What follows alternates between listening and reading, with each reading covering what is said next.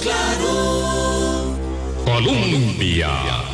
Con un país en sintonía, son las 8 en punto de la mañana. ¿Qué tal? ¿Cómo están?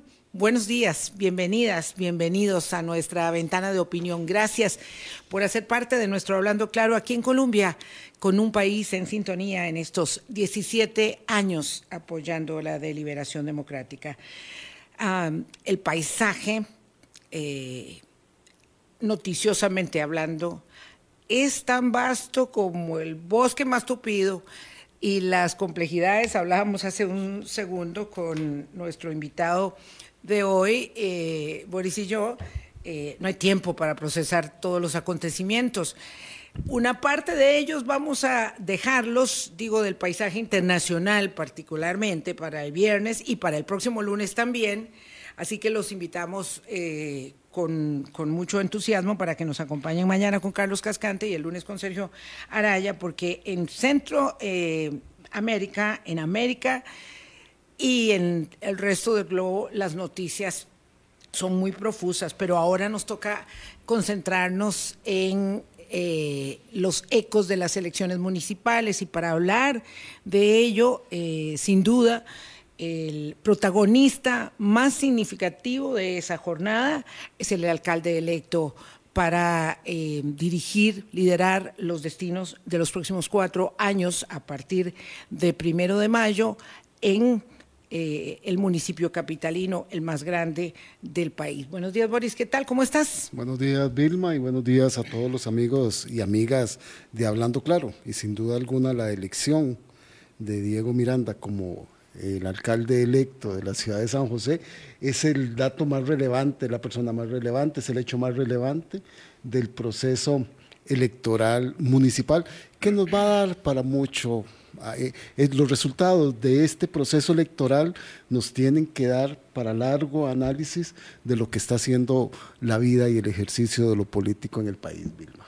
Sí, pero remarcar tantas veces como sea necesario que los resultados claros, contundentes, transparentes, fiables, seguros, estaban en muy pocas eh, horas eh, proporcionados por el Tribunal Supremo de Elecciones, no como en el Tribunal Supremo Electoral del Salvador, que ahora se filtran conversaciones donde el presidente del tribunal dice que qué problema que los resultados parecen haber estado intervenidos.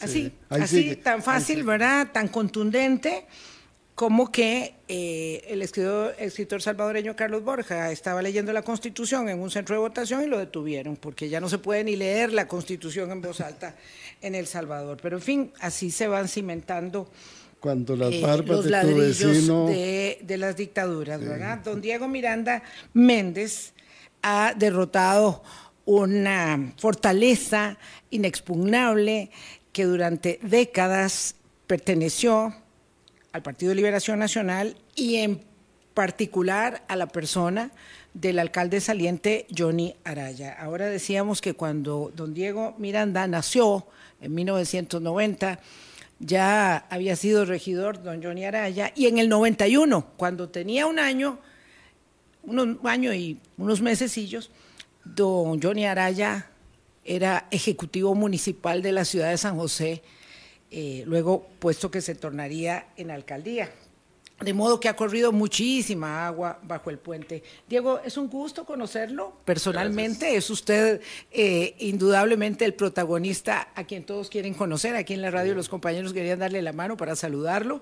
Eh, por lo tanto, por supuesto, me imagino se percibe, se, se, se, siente en una condición bastante diferente desde el domingo en la noche. ¿Es así? Buenos días. Así es, sí, sí, me siento en una en un, en un torbellino de, de, informaciones y de compromisos. Y de emociones. Y de emociones, aunque me siento muy tranquilo, viera doña Vilma que me siento realmente muy tranquilo porque sí era un escenario que nosotros prevíamos, a pesar de que mucha gente no lo, no lo contemplaba. parece que los adversarios no lo, no lo preveían. No, no, por supuesto que no, ellos no, pero nosotros sí teníamos muy claro que la elección podíamos llevárnosla siempre, evidentemente con las precauciones, y en eso siempre fuimos muy muy precavidos, aunque siempre en la campaña yo dije que éramos la, primera opción en intención de voto. Y, siempre lo fuimos durante toda la campaña. ¿Y cómo se hace una campaña electoral, eh, digo, de David contra Goliat?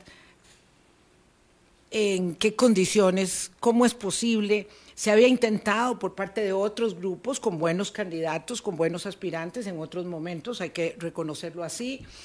Eh, y los empeños no habían fructificado porque era en efecto eso considerado como una fortaleza inexpugnable de aseguramiento de pequeños bolsones de votantes que, que hacían la diferencia. Vilma, si me permitís, antes de que don Diego responda, es que yo no soy muy de estudios bíblicos ni nada de eso, pero es que los Goliaths a veces parecen grandes, pero no son fuertes, son cascarones. Yo he seguido la carrera de Diego Miranda desde que era regidor, porque empezó con una actividad y con un activismo muy fuerte de darle seguimiento a las acciones de don Johnny Araya allá en el mando de la Municipalidad de San José, porque usted tampoco es que sea tan nuevo en la política, es joven, el alcalde más joven que tiene Costa Rica, pero tiene ocho años de estar ahí adentro, sabiendo las debilidades de ese Goliat.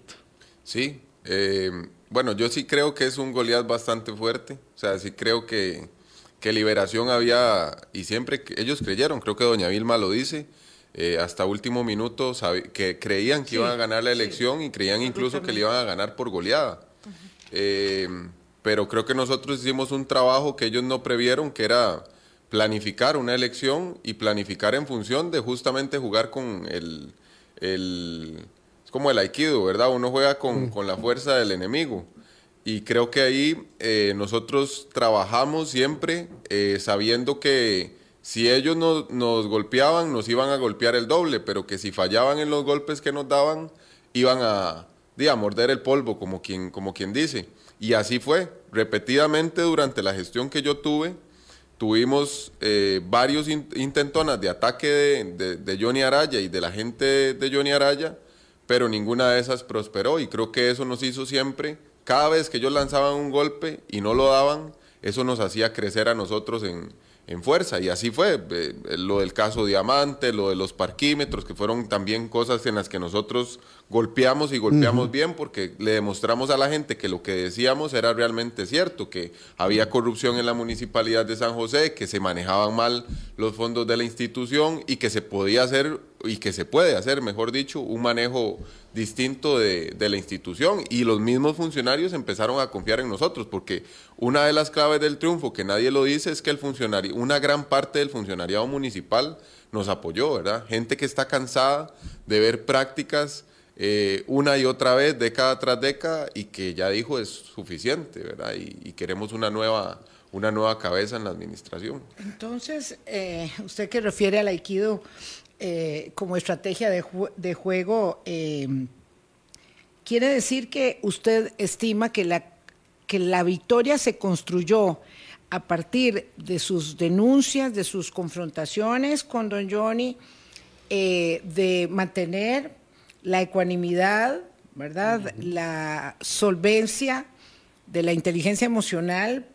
Muchas veces hubo, hubo alguna, algún momento donde aquello, donde, aquello llegó al, acercamiento físico eh, y eso lo visibilizó suficiente como para que el electorado ahí en un lugar, en un barrio, en un distrito se diera cuenta de que este es el que me gusta. Era un factor, no, no explica toda la victoria, pero era un factor importante, ¿verdad? Porque la legitimidad que yo tenía como candidato no la tenía ninguna otra candidatura. O sea, yo sí tenía ya para arrancar la, la, elección un piso, como que llaman, ¿verdad? Un piso de conocimiento y un piso de legitimidad, porque no era solo conocimiento. Y ahí habían otras candidaturas que eran igual o más conocidas. De Patricia Mora, por ejemplo, era una candidatura con mucho más visibilidad, con mucho más conocimiento de la población, pero no con tanta legitimidad. Entonces, eh, eh, en intención, digamos, de la gente que me conocía a mí, mucha de la, la mayoría de esa gente, un porcentaje grande, pues nosotros hicimos encuestas a lo interno, tenía una intención de voto, ¿verdad? O sea, gente que me conocía, gente que me quería votar. Y eso era, era un factor eh, respecto al resto de candidaturas, era un, plus que nadie iba a tener en una elección como, como esta. Y el tema del conocimiento municipal también fue un factor importantísimo, porque yo me presentaba en cualquier espacio, en cualquier debate, y la, la diferencia de conocimiento se notaba. El dominio de la materia. y además, además, don Diego, usted en su recorrido como regidor también logró conocer las falencias, los incumplimientos de lo que otrora eran los barrios completamente dominados y los que iban a votar por la divisa que estuviera don Johnny Araya, fuera Liberación Nacional o cualquiera que él estuviera usando en el momento. Ricardo, que está aquí, que es, es parte de los asesores míos, dice que no tuvimos, eh, no recuerdo con qué palabra lo dice, pero dice que no hubo barrio en el que estuviéramos vetados en la campaña, que eso era muy importante porque cualquier fuerza política en campañas anteriores decía, este barrio es de liberación, en este barrio no podemos, no podemos entrar. Y creo que eso fue para nosotros una clave que fuimos también, eso es un factor que, que casi nadie ve, pero que sí lo reflejamos en la campaña es el tema territorial. Nosotros caminamos y nos reunimos en todos los barrios del cantón y eso fue, fue clave para disputar porque fuimos básicamente, don Boris, un, un polo de, de acumulación de, de, descontento y de, y de poder en, eh, que no había desde nunca, yo creo que nunca ha habido una alternativa a liberación nacional en el Cantón Central. Esa es parte de la clave. Nosotros fuimos una alternativa a liberación nacional real. Claro, pero vamos a ver, a, toda, a toda buena idea o a todo buen proyecto le tiene que llegar su tiempo de madurez. Eh, usted argumenta algo que me parece que es muy importante, sobre todo en términos, digamos, de la mm, intención pedagógica que siempre tenemos en, en el programa, es que usted argumenta la legitimidad. Y este concepto en ciencia política es básico y cuando hablamos de legitimidad de origen y cuando hablamos de razonabilidad con un asunto tan emocional como el voto, porque el voto entraña, ¿verdad? el acto de, la votación eh, ciudadana entraña un, componente muy significativo de subjetividad, de emocionalidad.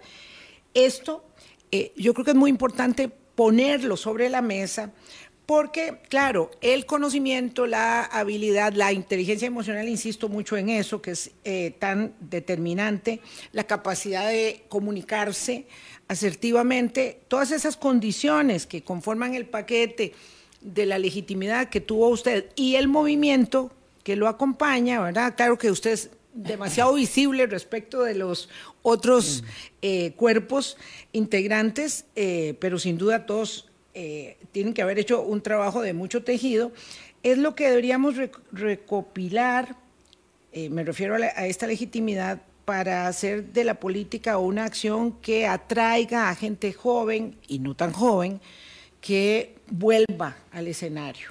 Mm. Sí, yo creo que la, el retomar, y, yo lo dije mucho los últimos días, creo que eso también eh, a nuestro adversario, lo, ya con los resultados en mano, los golpeó un poco porque ellos calculaban que podían dinamitar la confianza que nos, que nos estaba dando mucha gente. Ya en enero el movimiento se veía que era un movimiento bastante masivo cuando salíamos a la calle y ellos intentaron empezar a hacer una campaña eh, sucia, ¿verdad? Eh, sobre todo intentando dinamitar. ¿Con cuáles armas?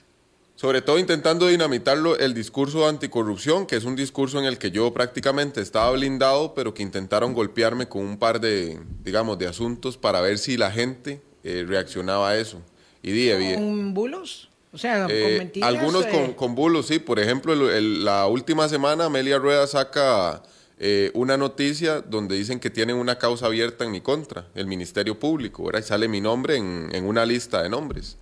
Y entonces yo le digo al periodista, no al de Amelia Rueda, sino al, al, al, a otro periodista de SRO y que me preguntó también eh, que yo ni siquiera he sido notificado, ¿verdad? O sea, que la causa está abierta en medio de la campaña, porque ahí venía la fecha de la causa, y que, y que mm, este, yo no he sido ni siquiera notificado, ¿verdad? Que cualquiera podría incluso abrir una causa para desestimarla en otro... Para mancharle la hoja de vida. Pero claro. Exacto, entonces no caímos, en, no caímos en la provocación, ¿verdad? Y dijimos, de, no es una cosa de, ni siquiera de la que tengamos que hablar en la campaña.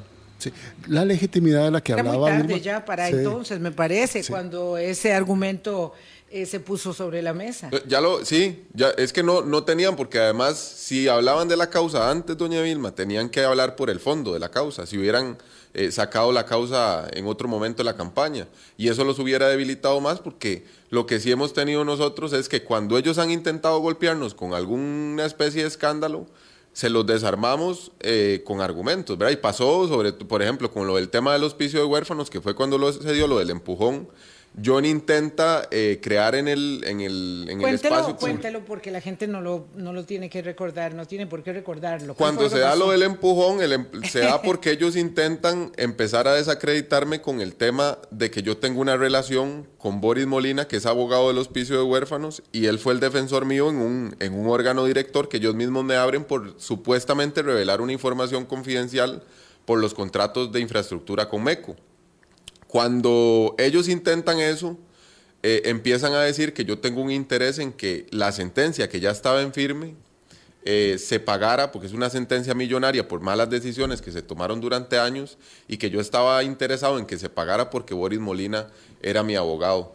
Entonces, claro, eh, yo les, les empiezo a desgranar todos los argumentos y ellos se salen de control porque el, el objetivo de ellos era, antes de la campaña, de legitimarme como claro candidato. Que claramente el que perdió la cordura fue el alcalde en ese momento, ¿verdad? Porque se desencajó mucho y, y se fue al, y lo empujó. tocamiento, sí. Pero la legitimidad de la que hablaba Vilma, este, para acercar a más gente a la política, es que usted ha estado cerca de la política, usted ha estado ocho años como regidor, ha recorrido los once distritos como regidor, ha hecho denuncias y además se le enfrentó directamente al alcalde actual, don Johnny Araya. Eso le da legitimidad y le da presencia. Claro. Por ahí es donde va este, la participación suya en la municipalidad de San José. En estos ocho años, este, don Diego, ¿qué es lo más complejo que usted ha descubierto que va a tener ahora que asumir como alcalde? Vamos a dejarlo ahí para que en el siguiente segmento Diego Miranda, alcalde electo de San José, nos diga con cuál municipalidad se reencuentra después de estos días de campaña. Como alcalde. Como alcalde a partir de mayo. Colombia. Con un país en sintonía 818. Hoy nos acompaña Diego Miranda Méndez, es el alcalde electo de la ciudad de San José, la figura política más descollante del proceso de elección municipal que tuvimos el pasado domingo eh, no es el único caso muy interesante, ahora lo voy a referir antes de perder la, línea argumental que Boris planteaba, voy a dejarlo que lo haga y luego comento que hay otro caso similar en Guásimo donde este, se eh, logra destronar eh, una, una instalación de décadas del Partido Liberación Nacional eh, con doña Beatriz Mora de Justicia Social Costarricense. Entonces decía, es como nosotros en Guásimo tenemos, me dijo un señor, un caso como el de San José. Tenemos un caso como el de San José, ya me gustaría conocer a, la señora Beatriz para conversar con ella en algún momento. Pero Boris, tu línea argumental iba en la tesis de cuál es la municipalidad que se va a encontrar donde... Que conoce, que conoce, porque la conoce. Claro conoce esa estructura, conoce esa verticalidad, conoce esos nombramientos férreos que hay ahí y decisiones que se han tomado y ahora cómo la va a enfrentar, don Diego, ya como alcalde. Es ahora un, terreno en disputa, ¿verdad? Sí. Eh, porque la municipalidad es, es un, espacio complejo donde los, los mandos medios también tienen su poder. Y en función de eso, nosotros, bueno, tenemos una, una estrategia para empezar a recuperar el, control de la institución y para, y para poder empezar a recuperar el control de los servicios, que es lo más importante, porque son servicios complejos lo que da la, municipalidad. El, por ejemplo, el servicio de recolección o el servicio de limpieza urbana, la policía municipal, la infraestructura que, puede construir mm. la municipalidad. Son servicios siempre complejos porque son cadenas muy largas, ¿verdad? Mm. Eh, y en función de eso, eh, este, yo he venido trabajando con funcionarios que ya son aliados eh, y, que, que me están abriendo camino en este momento para poder entender eh, todo, el, todo el servicio, toda la complejidad del servicio, porque a pesar de que yo he estado en la municipalidad, no todos los servicios son tan fáciles de comprender porque mm. todos tienen algún nivel de complejidad y en función de eso también estoy haciendo un mapeo, una ronda de de reuniones con esos funcionarios para eh, comenzar a tomar decisiones en los temas más importantes. Por ejemplo, ayer estuve conversando con un eh, funcionario sobre los, eh, los grandes contratos que tiene, los grandes bolsones, le diría yo, que tiene la municipalidad para empezar a tomar decisiones en, otras líneas.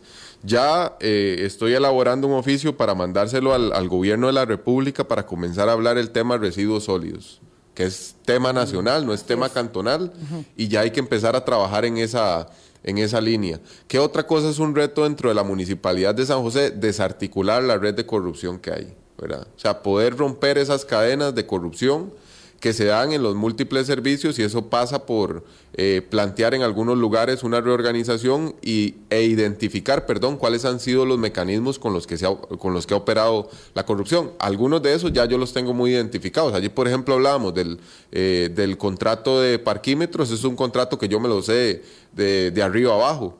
Entonces ya yo sé dónde están las falencias, ya yo sé dónde están las fortalezas, dónde podemos empezar a hacer modificaciones. Pero algunas modificaciones no van a ser tan fáciles, ¿verdad? Son complejas porque hay contratos que ya están amarrados. El, por ejemplo, les pongo el caso de, los contratos de infraestructura con MECO, ya son contratos que tienen, que vamos a más bien tener que prorrogar para poder ejecutar, porque si no va a ser muy difícil eh, mantener esos servicios y además de eso, lidiar con el sabotaje político que ya Liberación Nacional comenzó a hacer de nuestra próxima gestión. Ahorita están tratando de gastar todo lo que puedan para dejarnos sin presupuesto de mayo a enero del, próximo, año. Entonces, tenemos ahí un reto, una, por eso digo que es un campo en disputa, porque ya las dos sesiones del Consejo Municipal que hemos tenido posterior a la, a la elección han sido un campo de batalla permanente. los cuchillos no, había, pensado en eso, que usted está ahí en el Consejo. Claro, evidentemente esto, eh, este símil que hace don Diego Miranda respecto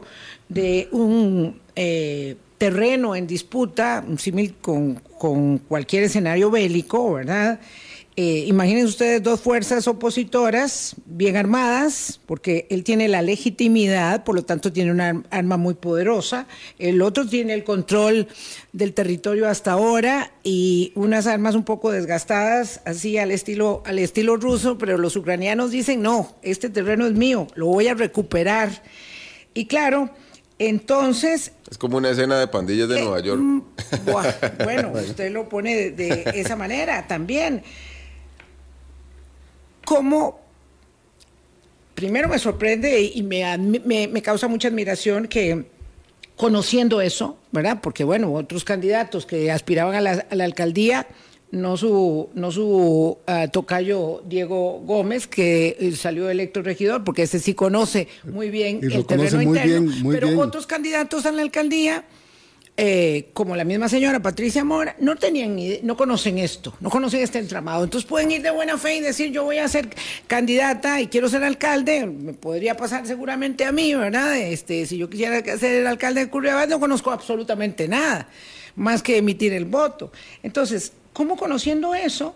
usted se anima y dice, no, sí vale la pena hacer el rescate de la corrupción, porque también sería más fácil, no sé, ejercer liberalmente la profesión, ganar el doble este, en otra parte, o por lo menos tener la mitad de la preocupación, para saber que tiene que ir ahí a hacer algo tan cuesta arriba como desarticular una red de corrupción. Sí, efectivamente, si uno hiciera un balance individual eh, como, como persona, yo mismo podría tener un escenario eh, personal más, más favorable y tener una vida más cómoda y más, más tranquila que estar metido, digamos, en esto. Pero hace ocho años yo tomé un compromiso con la ciudadanía de San José y juré eh, frente a la Constitución eh, intentar resolver los problemas que tiene nuestro cantón. Y yo, yo quiero mi barrio, quiero, genuinamente quiero mi barrio, genuinamente quiero a la gente que me rodea y veo un cantón en completa descomposición. Y creo que si no hacemos algo ahorita vamos a terminar siendo una sociedad totalmente quebrada, ¿verdad? Ya tenemos eh, en algunos barrios de San José situaciones muy complejas como la población en condición de calle, eh, el reclutamiento del crimen organizado de manera masiva a, niños y a jóvenes. Eh, estamos frente a una situación en la que si no tomamos cartas en el asunto y si no tenemos autoridades políticas que se comprometan con esos problemas, va a ser muy difícil eh, eh, tener una sociedad de la que siempre hemos hablado de manera muy orgullosa frente a, frente a otras sociedades centroamericanas. Y, yo creo que eso este, tenemos que empezar a trabajar en otra, en otra línea. Y pasa mucho por la confianza y la legitimidad que la gente tenga de las autoridades políticas. Porque si eso lo perdemos, perdemos la capacidad de comenzar a hacer un cambio que no va a ser fácil y que va a ser un cambio paulatino, no va a ser una transformación de la noche a la mañana, pero que yo creo que requiere de la legitimidad para que la gente acompañe y entienda eh, la complejidad que, que tiene ese cambio, ¿verdad?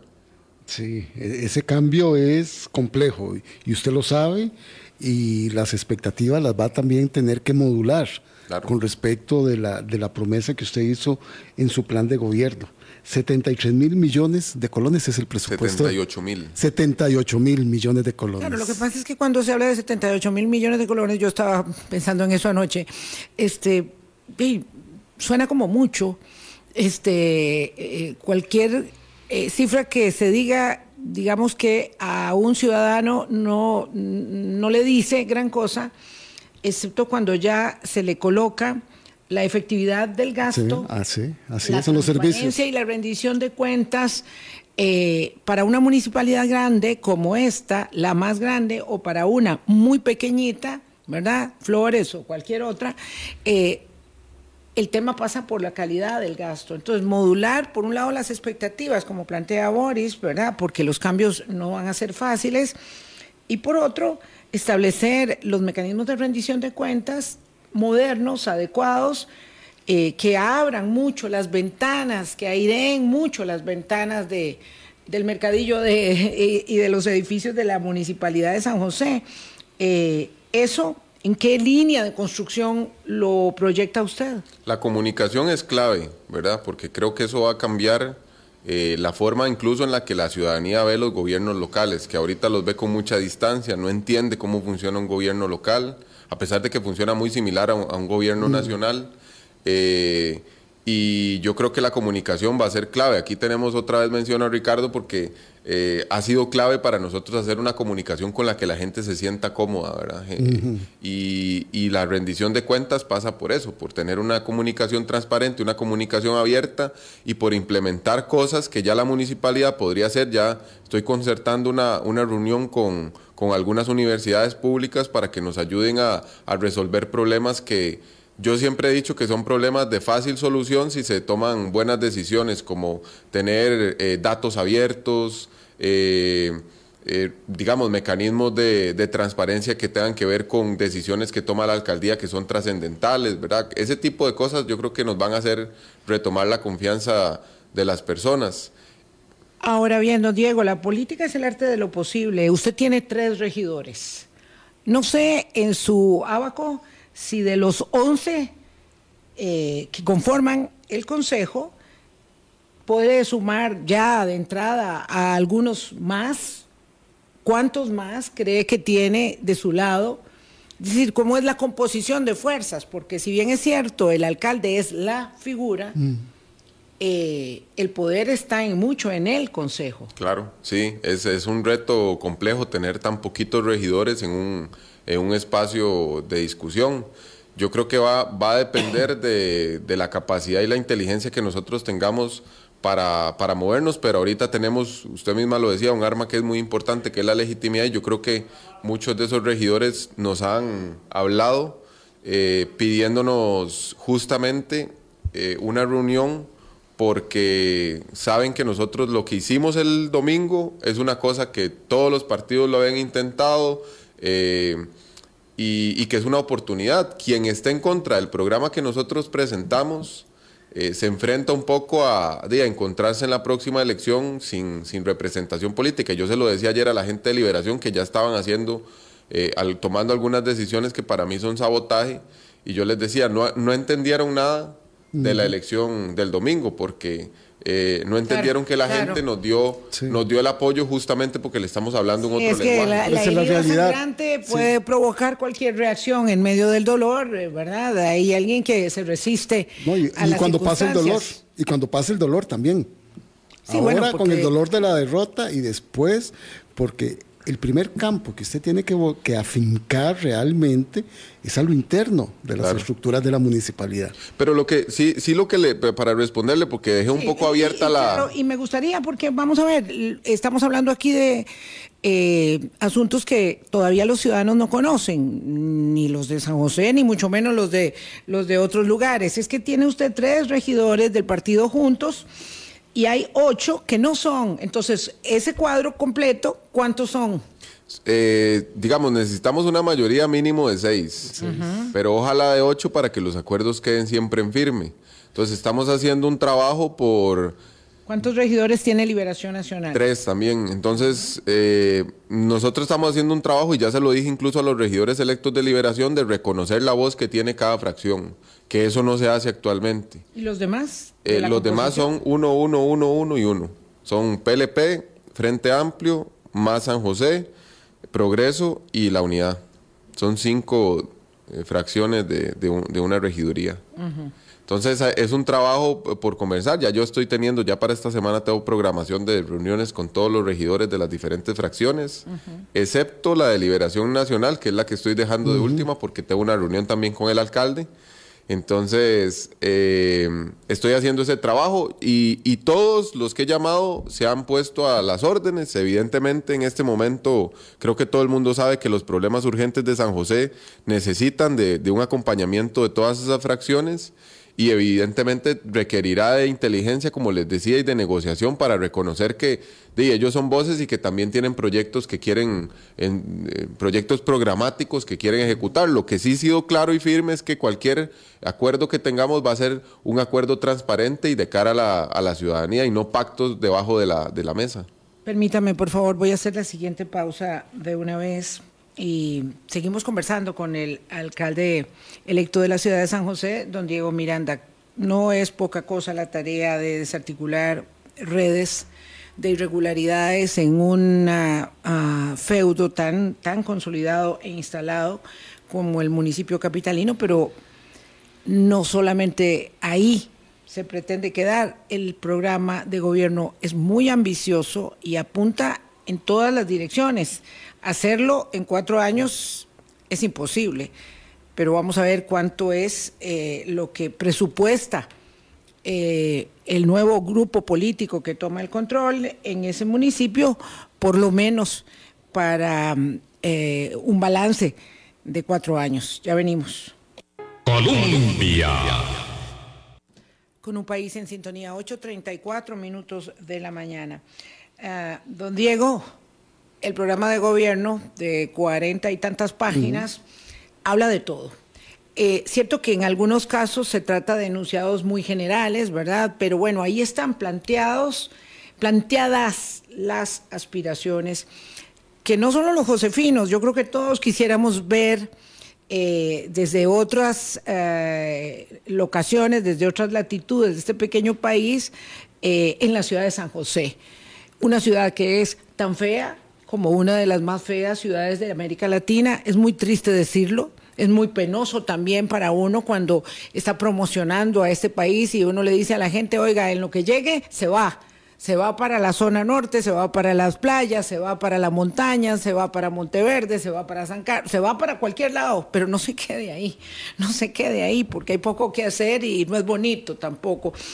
Eh, pero aquí viven 350 mil personas y además muchas que vienen a trabajar y a, hacer sus tareas. Eh, entonces, esta es una ciudad fea para, para, los extranjeros, pero también para los que aquí viven. Eh, cambiar eso, eh, eso no es de cuatro años. No, pero creo que la gente a veces se subestima mucho las expectativas que puede tener la misma, la misma gente de, de San José y la gente está consciente que hay cambios que son más complejos, pero que con pequeñas cosas se puede empezar a, modificar la dinámica. Yo siempre hablo de generar capacidades instaladas de la municipalidad en algunos servicios para que eso permita que otros sectores que no necesariamente tienen que ser el sector público, sino el sector privado, puedan desarrollarse mejor. Eh, mejorar, por ejemplo, en el centro de San José la limpieza urbana, la atención a las personas en condición de calle, eh, la seguridad, eh, la agenda cultural que tenga la municipalidad en los espacios públicos, mejorar los espacios públicos para que sean espacios adaptados para que la gente los habite. Hoy tenemos parques que prácticamente son eh, parques decorativos, ¿verdad? La gente no va a los parques de San José. Eh, la, iluminación, la cierto. iluminación, la proliferación de la informalidad. Sí, y a los, a- yo que soy de Curridabat, la gente va a los parques. Y es curioso eso, ¿verdad? Que, que- que haya parques que, que no, que no tienen visitación. Yo paso por el centro de Curriabat y ese parque ahora lo han modificado mucho y uno pasa los fines de semana y es un parque habitado por las personas. Tiene diferentes actividades, no es que tenga la gran inversión porque uno ve y no, no. tampoco son inversiones millonarias. Los bulevares, por ejemplo, se podrían hacer cosas eh, interesantes que fueran atractivas para la gente, pero Sí. eh, lo que requiere es imaginación, ¿verdad? No es tanto un tema de, de recursos, sino imaginación, porque recursos, yo sí lo he dicho, recursos hay para ese tipo de cosas. Sí. Sí. Porque la apropiación del espacio público resulta vital, ¿verdad? Tanto eh, para la actividad lúdica, para el respiro de aire, eh, como para sentirse parte de. Y ahí es donde no ha sido posible, ¿verdad? Y para la competitividad también a- de la fui ciudad. a una actividad del Día de los Muertos, que es algo que me encanta, ahí en el Parque Chino, y es bastante deplorable. Es bastante deplorable, ¿verdad? Uno dice, pero ¿por qué aquí todo tiene que ser feo, hecho este, de esta manera? Sin gusto, Eh, sin y- gusto. sin, sin, sin nada, ¿verdad? Y, y entonces, Pero claro, yo- cuesta mucho. Y yo sé que esta parte es solo una de una gran cantidad de esfuerzos que hay que hacer, ¿verdad? Eh, pero eh, usted dice que sí se puede. Digo, ¿por qué no se ha podido? Una ciudad que no ha logrado avanzar en tantas décadas y que ha seguido siendo la misma, a la que se le pone un rótulo, San José vive, de muchos colores, o se le pone una vez al año un festival de la luz, que es como el aguinaldo para los ciudadanos, este, tener un, festival que es muy bonito, sí, claro, pero que en cuatro horas se acabó. Eh, ¿Por qué no se pudo? ¿Por? Porque no ha, no ha habido, eh, ha habido un monopolio de incluso del manejo de los espacios públicos, que yo creo que eso es una discusión muy interesante de quién es el espacio público, quién, quién hace cosas en el espacio público. Y yo, yo creo que la municipalidad tiene que generar, porque hay muchos comercios, muchos eh, del sector cultura, por ejemplo, puede haber mucha gente interesada en iniciativas que no requieran ni siquiera de inversión de la municipalidad, solo requieren de dar un permiso o requieren de que la municipalidad coordine cosas, pero eso, eso no está ahorita. Yo hablo, por ejemplo, eh, eso es un ejemplo que he venido dando durante la campaña, hacer pequeñas plazoletas. Cualquier eh, ciudad que tenga una buena actividad cultural, eh, tienen paseos donde hay pequeñas plazoletas y ahí se instalan artistas, se instalan eh, gente que eh, de manera incluso a veces espontánea hace cosas y, le dan vida a la ciudad. y se, tienen que iluminar. Vea, don Diego, muy bien, muy bien todo. Yo leí el programa muy amplio, completo, con enunciados, con una ruta de trabajo. Usted tiene que llegar a negociar con el Consejo Municipal. Pero detrás, el telón de fondo, el telón de fondo son los funcionarios y las funcionarias de la municipalidad, que harán funcionar o no lo O que no. allí suceda. ¿verdad? Entonces, no es solo tener a los regidores para que los acuerdos queden en firme. Y se lo digo porque lo conozco, ¿verdad? Usted, Sí, pero- usted va a ser víctima de una paralización. Vea lo que usted está denunciando, que los contratos con las vallas, con los parquímetros, están quedando allí y usted ni siquiera ha llegado. Nosotros estamos, este, em, digamos, extendiéndole la mano a todos los funcionarios, pero si en algo hemos demostrado estos ocho años que somos hábiles, es en, digamos, en saber dónde están los puntos flacos en los que es. alguien puede ser derrotado. Sí. Y yo creo que los mismos funcionarios tienen que tener, los que tienen el control de algunos, de algunos servicios para tomar decisiones claves, tienen que tener el, el- el cuidado también de que, de que no cometan un error de, de tomar decisiones que vayan en contra de los intereses públicos, ¿verdad? Por Entonces, eso le decía, usted tiene- tuvo ocho años para conocer los puntos débiles de ese Goliat. Ayer yo se los decía con justamente con el contrato de los de, de estos tótem, ¿verdad? Que están en- instalados en la ciudad. Yo les decía, están cometiendo un error y en el futuro quienes tomen esa decisión muy probablemente ¿Qué se van a decisión? tener Perdón. La decisión de dar en, en uso precario cinco años más, prorrogando los totem estos de publicidad que tienen, que están instalados en... La figurita los del uso precario sirve Sí. para un cocido y un quemado, claro, Claro. Es, es terrible, ¿verdad? Hay que, ya, nosotros ya la tenemos a nivel nacional, eh, no es eh, transparente, no es eh, clara eh, la, la figura esa. Su palabra, bueno, su nombre lo dice. su, su nombre- precario. precario, sí, su nombre lo dice. Tengo aquí una, una observación, me dice, ojalá que don Diego también tenga el foco puesto en las alcaldías, en lo que las alcaldías en ciudades como París, Barcelona, eh, bueno, creo que ahí se pueden eh, eh, hacer una extensión de ciudades, han hecho para desarrollar un nuevo estilo mucho de vida, mucho más sostenible. Eh, y claro, yo creo que ahí está ese, ese enorme espejo. Pero también hay ciudades eh, latinoamericanas con todo y sus bemoles que han logrado recuperación de espacios públicos eh, al estilo de Medellín, que son tan, tan significativas y también no solamente fueron eh, producto eh, de la delincuencia cooptadas por eh, el narcotráfico incluso y se lograron recuperar de una manera muy exitosa para ser un centro de visitación como es hoy la ciudad de Medellín. Entonces, esa circunstancia... Eh, yo, yo entiendo que Boris este, eh, llega, llegue con una dosis de realismo. Yo espero que no sea aguafiestas. No, no, no, no lo soy. Pero la Es para que sea realidad, vigilante. pero la realidad es muy dura.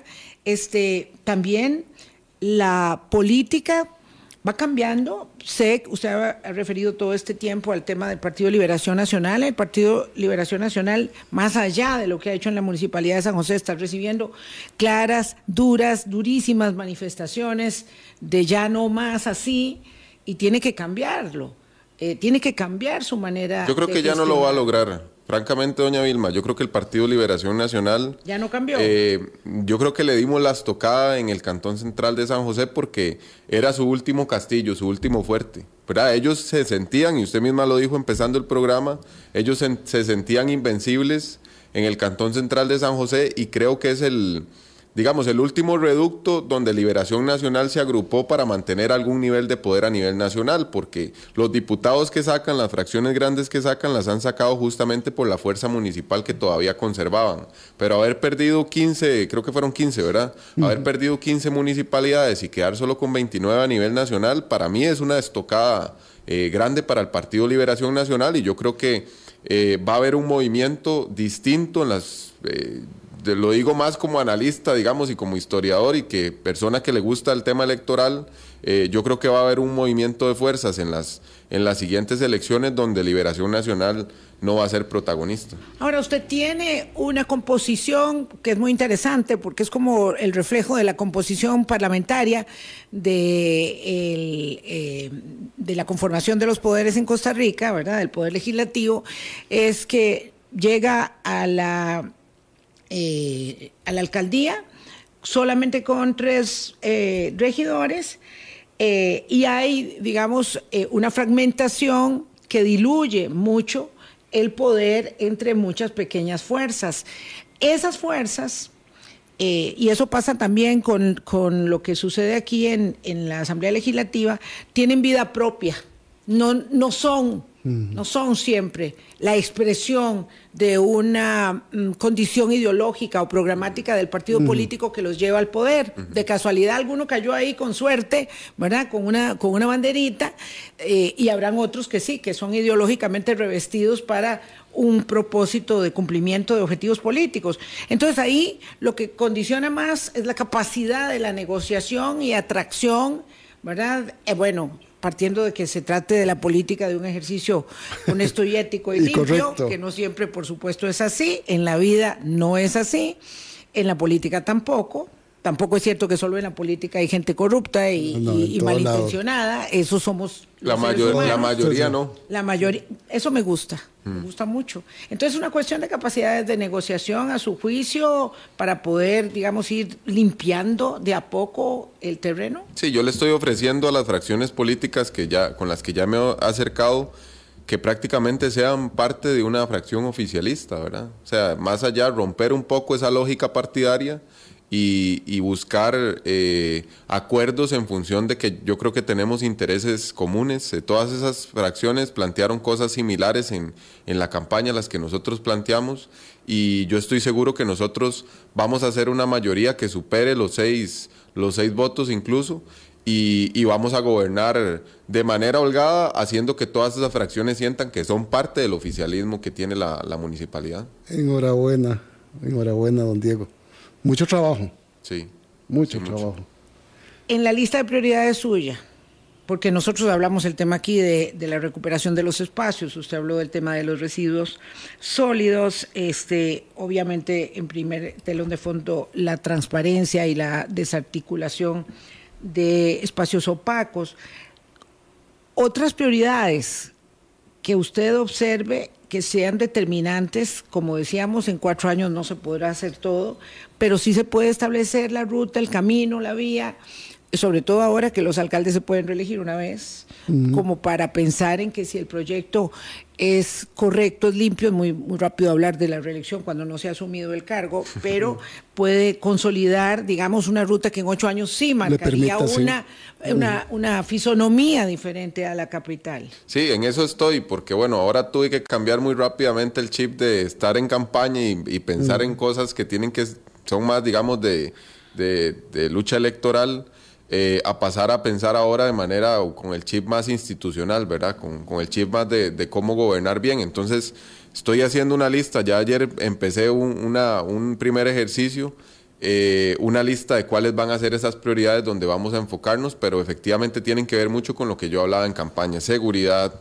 eh, limpieza de los barrios y de la ciudad que ese no es un tema mm. fácil, no va a ser un tema fácil, pero la municipalidad sí tiene muchos recursos en eso y lo que hay que hacer es organizar bien en los servicios que da.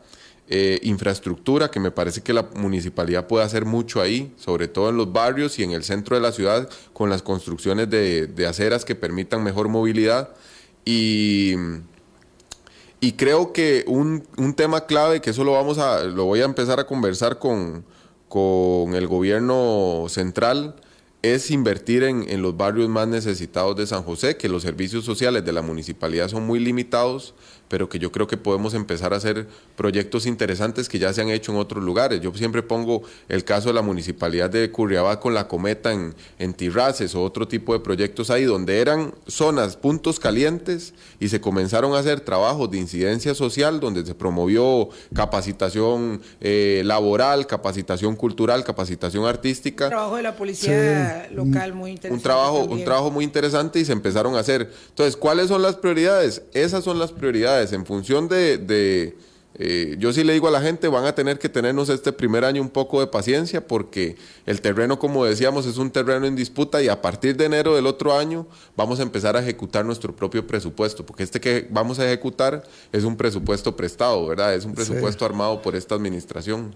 Más, más si va a ser vigilado la ejecución. Exacto. Tiene que ser.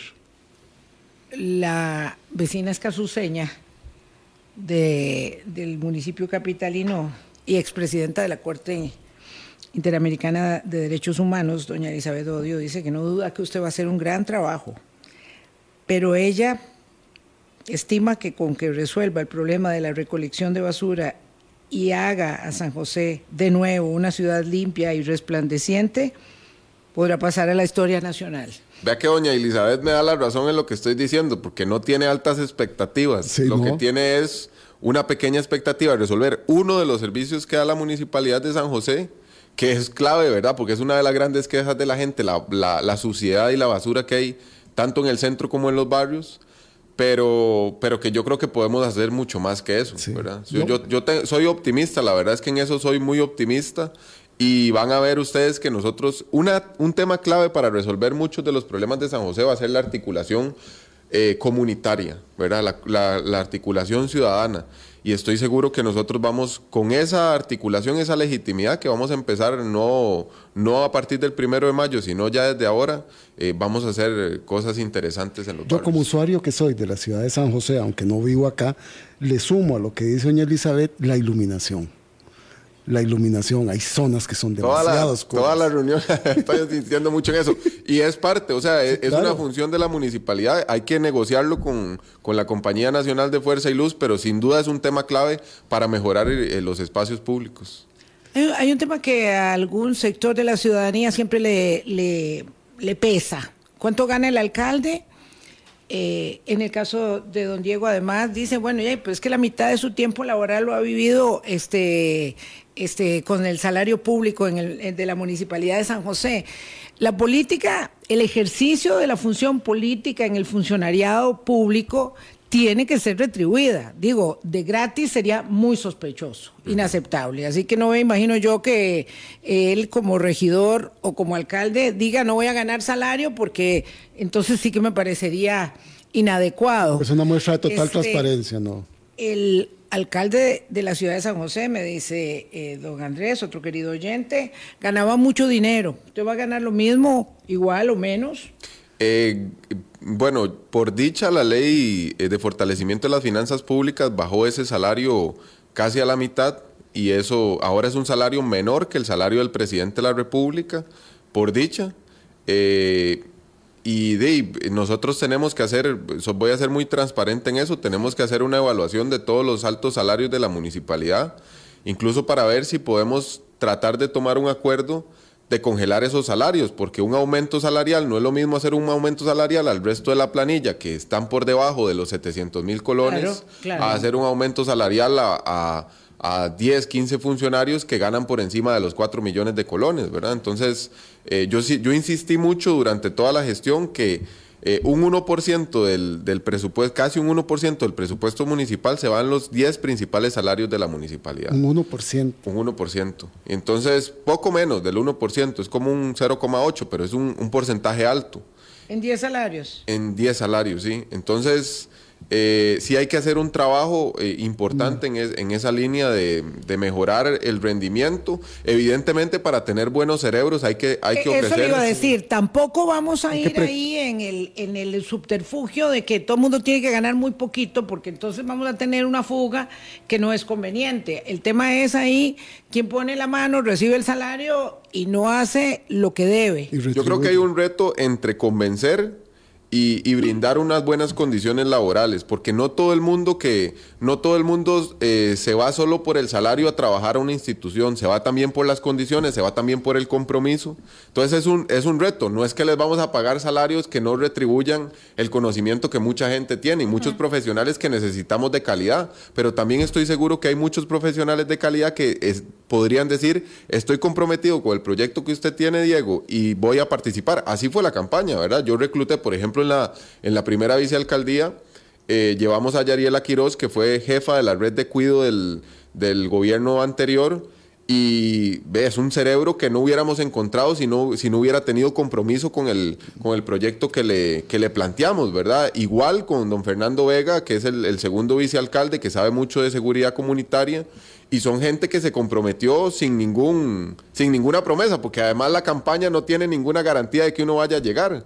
Y así podemos seguir reclutando personas. Se nos fue el tiempo, lamentablemente, Diego. Ha sido muy, muy agradable conversar con usted. ¿Cómo aseguramos que un proyecto político que surge con tanto entusiasmo, con una esperanza que requiere mucho la ciudadanía para recuperar la ilusión en, la, en lo que la política es posible, cómo aseguramos para que usted no sea, esto me lo plantea alguien aquí, un, un alcalde diamante en el futuro? eh, eh, y que eso pueda eh, sostenerlo como una bandera de ecuanimidad con el pie puesto en la tierra, eh, no encandilándose y, sabiendo que habrán por ahí algunas ofertas. Bueno, lo primero es mis orígenes. Yo creo que yo le digo a la gente, yo salgo a la calle y tengo siempre un vecino, a mi familia, poniéndome los pies sobre la tierra. Pues, yo veo a mis hermanos y mis hermanos, a pesar de que ahora soy alcalde, lo primero que hacen es jalarme el aire. Ya mi hermano me dijo la vez pasada, eh, usted tiene un compromiso de que el carro del, del alcalde lo va a cambiar, que no va a tener ese carro tan, tan caro y tiene que cumplirlo, ¿verdad? Entonces, en función de eso, yo eh, no pierdo, digamos, siempre tengo un cable a tierra, eh, que es muy importante. Y creo que también yo le he dicho a la gente, en la única garantía que uno puede dar en política, y esto fue un argumento clave en la campaña, es lo que ya uno ha hecho en un cargo público. Y lo que yo he hecho creo que da mucho crédito de lo que puedo hacer en el futuro, pero de, en todo caso el tiempo es el que dirá, ¿verdad? No hay, no hay otra No hay- forma no hay de saberlo. forma. Vea, don Muchas Diego, yo solo- gracias. yo solo quiero decirle que la elección suya marca, y por eso yo he dicho que estas elecciones municipales han sido muy aleccionadoras, lo que va, lo que pueda seguir pasando en la política y en las elecciones del país. Así que muchísima suerte. Gracias. muchas Esa gracias. ventana para toda la vitrina de la política nacional va a ser determinante eh, más allá del futuro de los propios josefinos. Don Diego, aquí está el micrófono a la orden. Muchísimas gracias por haber venido eh, tan prontamente eh, a responder a nuestra solicitud y muchas gracias a ustedes, amigas, amigos. Mañana hablamos de política internacional. Pásenla muy bien.